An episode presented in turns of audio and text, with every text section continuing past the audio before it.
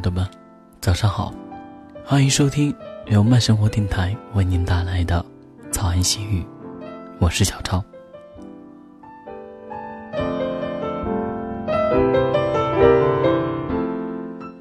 希望每一天的早安心语都能为您带来一整天的正能量。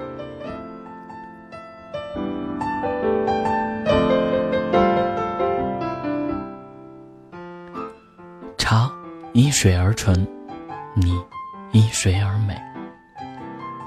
当茶从茶树离开的那一刻，就期待着与水相逢。水唤醒茶的醇香，茶成就水的美誉。水包容茶，茶激荡水。茶因水而重生，水因茶而丰润。泡茶如人生。需恰到好处。时间短了，茶没有入味，变淡了；时间长了，入味太浓，变苦了。茶与水的缘，许是因万年前溪边波娑的小树，此时才能牵手相随。水与茶的份，许是千年前嫩叶上留恋的露珠，今朝。才轻声相许，味因水觉甘美，心因茶而和宁。茶终于寂静，水终于无音。茶凉时，水静了；水静时，茶清了。时光悠远，世事淡然。有一种情怀，淡香如茶。有一种人生，清澈如水，水甘，味真，茶清，梦好。一杯清茶，一颗静心。